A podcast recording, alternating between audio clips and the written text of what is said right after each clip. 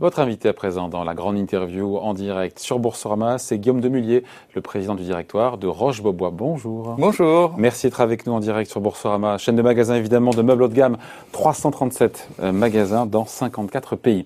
J'ai regardé vos résultats 2020, on va parler évidemment de 2021, mais sur 2020 je me suis dit mais comment est-ce qu'ils ont fait? Euh, Malgré deux mois de fermeture euh, obligatoire en 2020, votre chiffre d'affaires n'a baissé que 3%. Hmm. On se dit que quand le PIB baisse de 8%, faire une baisse de 3% c'est un exploit.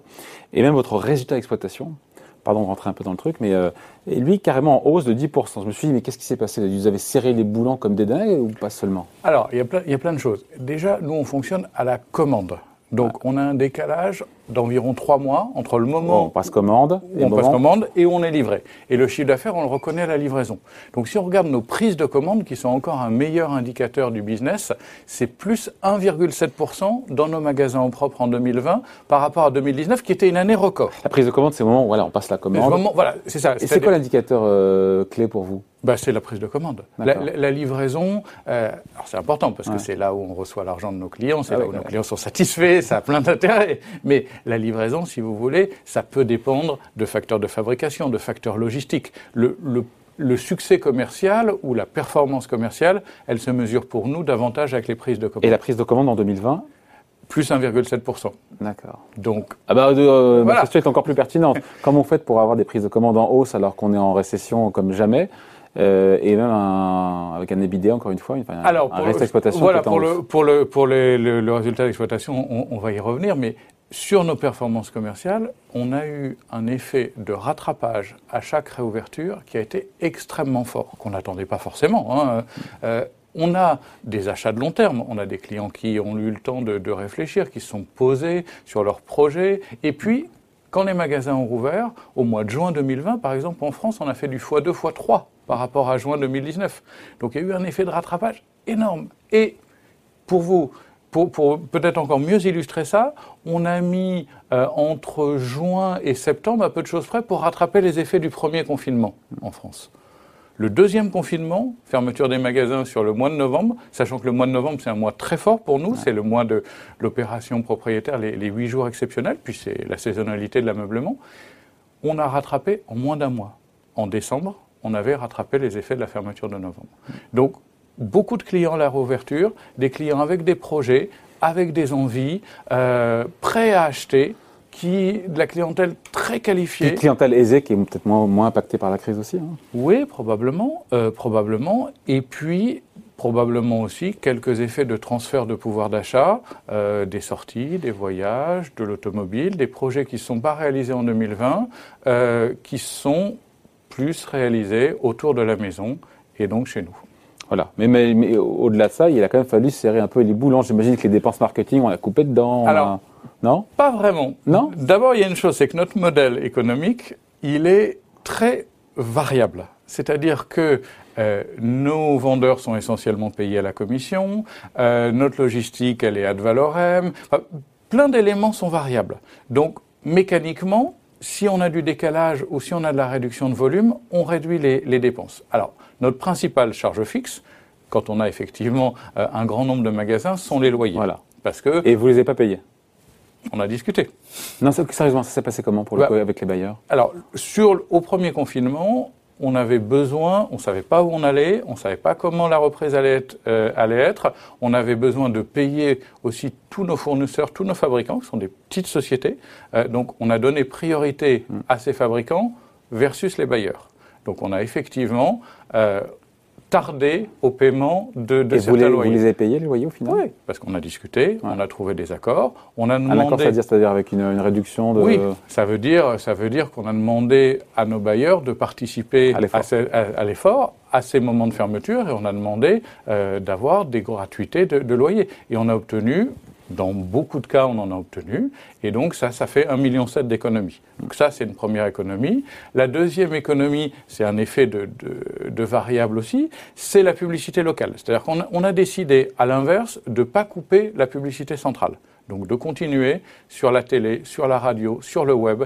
Tout ce qui est géré centralement, on a continué à investir de la même façon, ce qui est probablement aussi une chose qui nous a aidés dans cette performance commerciale, parce qu'on a été présent en publicité alors que d'autres sociétés ont pu faire le choix de réduire drastiquement ces budgets-là. Nous, on les a maintenus.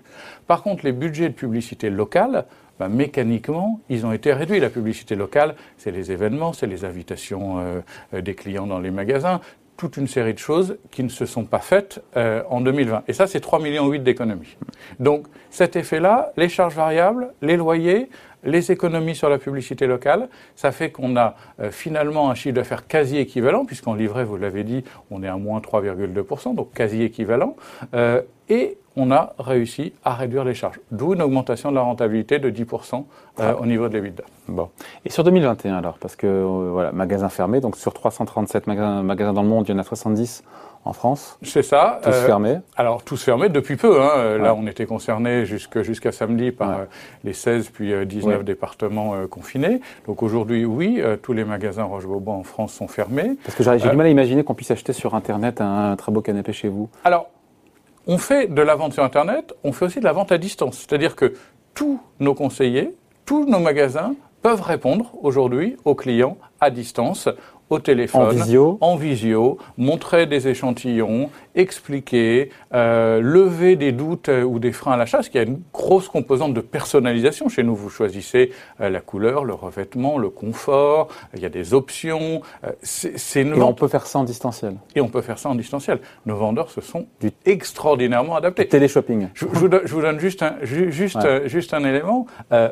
en Allemagne, par exemple, où on est, euh, on est fermé depuis euh, le début de, peu de choses près, depuis le début de l'année 2021. Même chose en Angleterre. On fait à peu près la moitié du chiffre d'affaires en étant fermé. C'est énorme la moitié. Hein. Oui.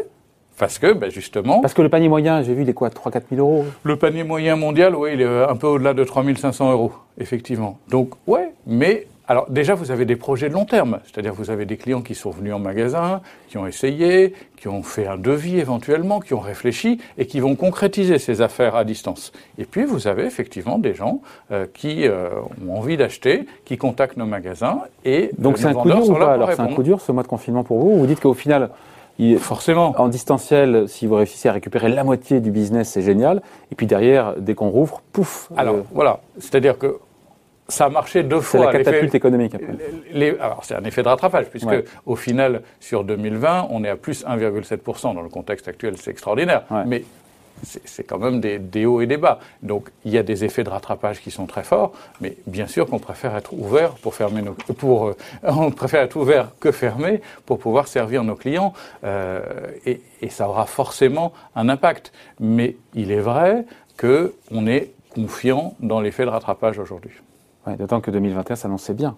2021 s'annonçait très bien. On était à fin février sur la France, on était grosso modo sur nos deux marques, Roche-Beaubois et Cure Center, à plus 30% versus 2020. Euh, et 2020, c'était pré-Covid. On n'était pas affecté, donc c'était un, comparable plutôt, euh, euh, plutôt, plutôt bon. on était à plus 7,8 au niveau mondial sur nos magasins en propre à fin février. Donc ouais, un très bon démarrage d'année et on espère évidemment que, que, ça va continuer. Alors aux États-Unis, qui est un marché euh, capital pour nous, hein, États-Unis, Canada, c'est quasiment premier marché maintenant. Quasiment premier marché, c'est. Après vous n'êtes pas nouveau là-bas, ça fait depuis, euh, depuis que je suis né. Hein, que vous y êtes bah, Moi aussi à peu près, depuis 1974. Donc c'est une vraie implantation. Euh, on a 41 magasins maintenant euh, en Amérique du Nord. Donc ouais, c'est 30% de notre business, c'est notre première rentabilité. On continue à Pourquoi c'est plus rentable? Pourquoi c'est plus rentable aux États-Unis qu'ici? Bah, Parce que les paniers sont plutôt plus hauts. C'est-à-dire? On, est plutôt autour de 7000, 7500 euros. Ouais. Donc voilà. Euh, mais avec des produits équivalents ou des produits Avec des produits équivalents, mais avec un positionnement de la marque qui est un peu plus haut que le positionnement que l'on a en France pour des raisons historiques, c'est-à-dire qu'on a pu, peut-être parce qu'on s'est installé plus tard ou parce qu'on a positionné la marque un peu différemment, mais... Mais si ce sont les mêmes produits, comment on peut dire qu'on est positionné plus haut en gamme, parce que ce sont les mêmes produits bah, ou, alors ou alors c'est le, reste de de ce qui est proposé par les ben magasins concurrents qui sont peut-être plus, plus bas en gamme. Il y a un environnement concurrentiel qui est, qui est peut-être un peu différent. Il y a un marché du meuble qui est, qui est, sûrement assez différent. Et puis en France, on a un maillage très fort. Vous le disiez tout à l'heure, on a 78 magasins. Donc on est dans des villes euh, moyennes, dans des grandes villes bien sûr, dans toutes les grandes villes, mais on est aussi dans des villes moyennes qui ne pourraient pas fonctionner avec un positionnement prix euh, à un niveau de luxe. Euh, alors qu'aux États-Unis, on est dans des grandes villes, dans des territoires stratégiques, et la marque est positionnée quasiment luxe. Le marché français, c'est 30%, je crois. De... C'est ça. Et donc le marché américain pèse autant, avec deux fois moins de magasins. Exactement. Et donc vous allez continuer à en ouvrir on va continuer à en ouvrir. Alors on a fait une grosse opération euh, qui a été le, euh, qui s'est qui s'est débouclée au, mois de novembre. C'est le rachat de trois magasins franchisés sur la côte ouest. Euh, Aujourd'hui, la plupart de nos magasins sont en propre, mais il reste ou il restait un gros franchisé. Euh, donc c'est San Francisco, Seattle et Portland. C'est à peu près 10 millions de dollars de, de volume d'affaires. Et donc c'est une opération qu'on avait négociée début 2020. Pourquoi on rachète un franchisé? On se rend compte parce que c'est tellement rentable, on se dit euh, mieux vaut le racheter. C'est marrant, en fait, euh, le franchisé, c'est le poisson pilote et quand ça marche bien, on le rachète Alors, en partie, en partie, ça peut être ça. Euh, ça dépend des franchisés, ça dépend des villes, ça dépend des territoires. C'est-à-dire que notre volonté, c'est d'être en propre sur les territoires les plus stratégiques, sur les territoires les plus rentables, au global, sur les grandes villes. Au global, euh, quand on regarde sur les 337 magasins, combien sont en propre? C'est à peu près un tiers en nombre, c'est 127 magasins en propre, mais par contre en volume d'affaires, c'est-à-dire en global prise de commande sur la Macroche Beaubois, c'est 57%. Donc ça montre bien ce décalage. Ça marche mieux. Bah, c'est pas que ça marche mieux, c'est qu'on est sur des plus grandes villes et sur des, plus grands territoires. Nos franchisés font, font, font aussi de l'excellent boulot, mais on a cette volonté. Dans les grandes villes, c'est en dur, et dans les ville moyenne, on va dire, c'est plutôt, la franchise. C'est plutôt, c'est plutôt ça. Alors après, il y a plein d'exceptions, il y a plein de choses qui sont liées à l'histoire, mais dans l'idée, oui, c'est plutôt ça. Et donc des villes. Euh, 10 ouvertures de magasins euh, l'an dernier. Oui, absolument. Donc 4 en propre, c'était où? Alors 4 en propre, on a ouvert aux États-Unis, un de plus à Minneapolis. Ouais. On a ouvert aussi en Europe un deuxième magasin à Lisbonne. On a ouvert à Cologne. Et on a ouvert un magasin dans le Valais, dans une zone montagneuse en Suisse, euh, qui est un succès extraordinaire. La marque connaît un très beau développement aux États-Unis, mais elle connaît aussi ces dernières années un magnifique développement en Suisse. Donc malgré la crise sanitaire, l'expansion de Roche-Beaubois se poursuit. Oui. Oui, et on a, on a pris la décision de freiner l'expansion, de ne pas freiner les projets et les investissements. Et donc 2020 a été une année euh, très bonne d'un point de vue commercial, on l'a dit, mais ça a été aussi une année très forte en investissement, puisqu'on a eu ces, ces, quatre magasins en propre, six magasins en franchise, le rachat des trois franchisés, et on s'est aussi relué en rachetant certains minoritaires. Donc ça a été aussi une année importante en investissement.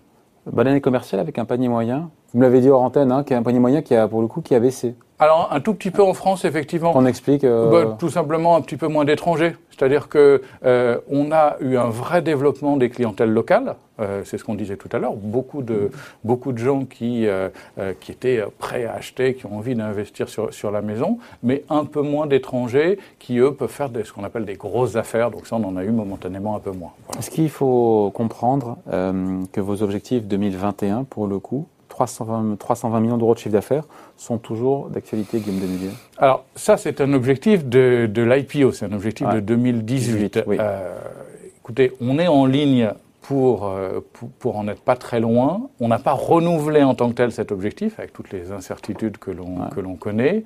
Euh, on va s'en approcher. Vous dire qu'on sera à 320 aujourd'hui, j'ai un peu du mal à, à m'y engager. Parce que vous manquez de visibilité. Parce qu'on manque de visibilité. Qui aurait dit il y a, il y a un mois ouais. que tous nos magasins français ouais. seraient fermés à nouveau? Ouais. Et ailleurs, pour le coup, on voit que ça réouvre dans Alors plein de pays. Comment ça se passe pour vous euh, dans les différents pays où vous êtes? Alors voilà, en Europe, on est plutôt sur des réouvertures. Euh, L'Angleterre va bientôt rouvrir, l'Allemagne aussi, la Suisse vient de rouvrir.